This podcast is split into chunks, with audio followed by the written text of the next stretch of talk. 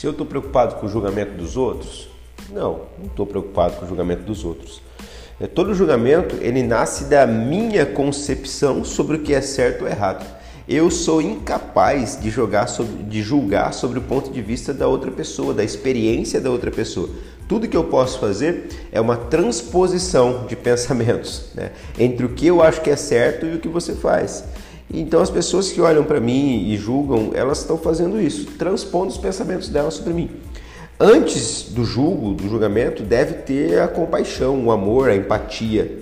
Se eu amo, e a gente tem uma, uma visão um pouco complicada sobre, ah, eu amo a outra pessoa, a gente só pensa naquele amor carnal, naquele amor assim.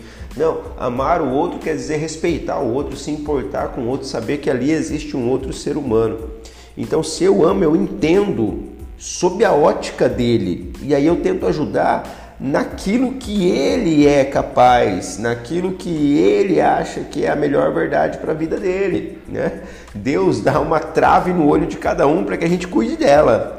Quanto ao outro, me basta compreender e amar.